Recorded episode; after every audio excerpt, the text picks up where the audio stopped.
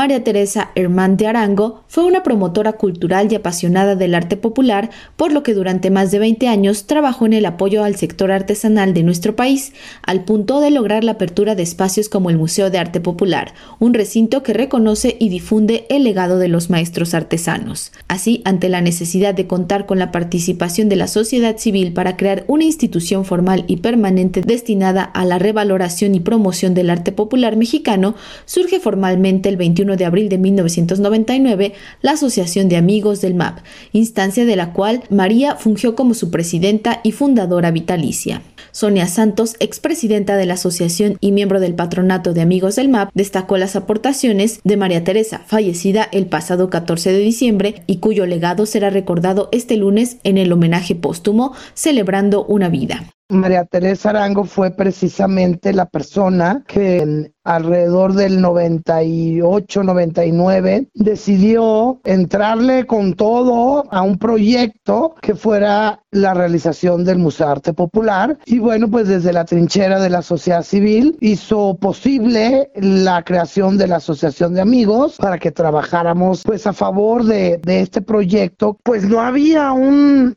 recinto donde pues se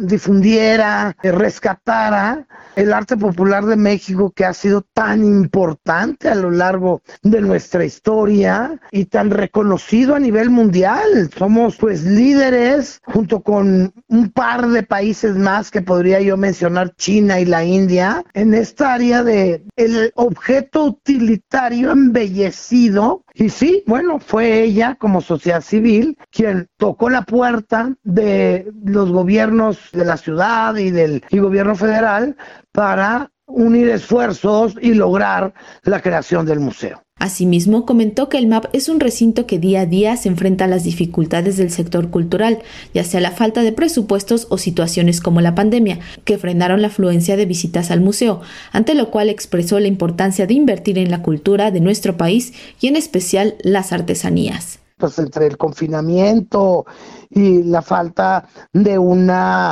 actividad comercial, económica del mundo, pues no había forma de que nosotros pudiéramos no solamente eh, pedir donativos, sino olvídate de los eventos que realizamos para ser un poco más creativas y recaudar los fondos. Fue una situación muy difícil, pero logramos subsistir y eso pues es, es muy gratificante para nosotros. Y pues el reto ahora es pues ya no estar con, con nuestra líder natural que fue la señora Arango y bueno pues seguir su legado y buscar el apoyo de, la sociedad civil y que también apoye los gobiernos porque también ese es otro tema que lo, lo ha estado siempre pero últimamente lo he notado un poco más de la falta de apoyo. Si no pues desaparece el museo imagínate lo terrible que sería eso María Teresa, que será homenajeada en el MAP, impulsó varios proyectos como el Bochol, una obra realizada por dos familias de artesanos huicholes de los estados de Nayarit y Jalisco, quienes tomaron como lienzo la estructura a tamaño real de un automóvil para intervenirlo con un diseño exclusivo a base de Shakira,